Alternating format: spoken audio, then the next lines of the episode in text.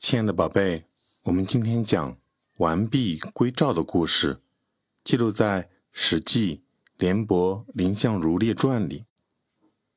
战国时期，赵国有一件天下奇宝，是一块极罕见的美玉，叫和氏璧。和氏璧原本是楚国的国宝，后来辗转落到了赵王的手中。赵王非常喜爱这块完美无瑕的美玉。秦国的大王也非常想得到这块宝玉，于是他派使臣给赵王送信，说自己愿意拿秦国的十五座城池来交换。赵王接到秦王的信之后，十分生气，因为他知道秦国时常做出这种欺骗人的事。如果把和氏璧给秦国，秦国只会耍赖，不可能给赵国十五座城池，自己只能白白受骗。可要是不给，把秦王给惹怒了，他一定会派兵来攻打赵国的。这时，蔺相如对赵王说：“如果秦国把十五的城池给了赵国，我就会把玉交给秦国；要是秦国不给我们城池，我一定把玉完好无损的带回来。”于是，赵王派蔺相如出使秦国。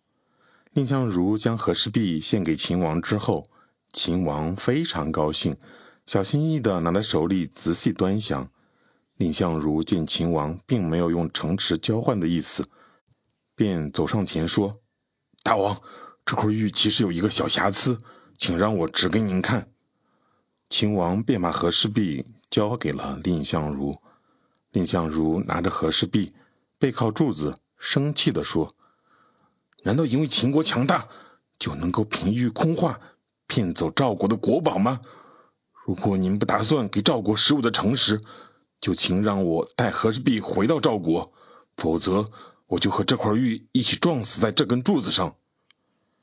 秦王怕他真把和氏璧撞碎了，赶忙拿来地图，指出了要交换给赵国的十五座城池。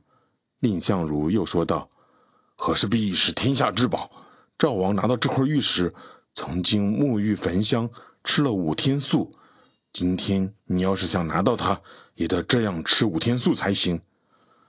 秦王没有办法，只好答应了蔺相如的请求，说五天之后再来拿和氏璧。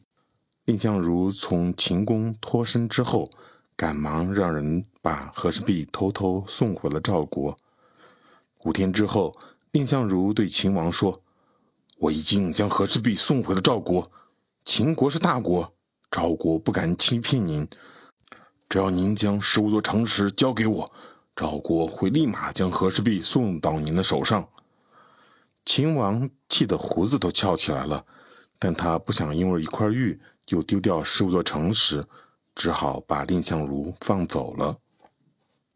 通过这个故事，我们学到什么道理呢，宝贝？完璧归赵呢，原意指蔺相如将。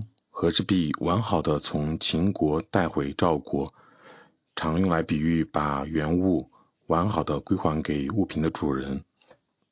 从这个故事当中呢，我们不得不佩服蔺相如的勇敢和机智。面对强大的秦国，蔺相如不畏不惧，而且有勇有谋。当意识到秦王不会用诚实来交换和氏璧时，他机智的。先采用策略把和氏璧送还给赵国，最终成功的保全了和氏璧，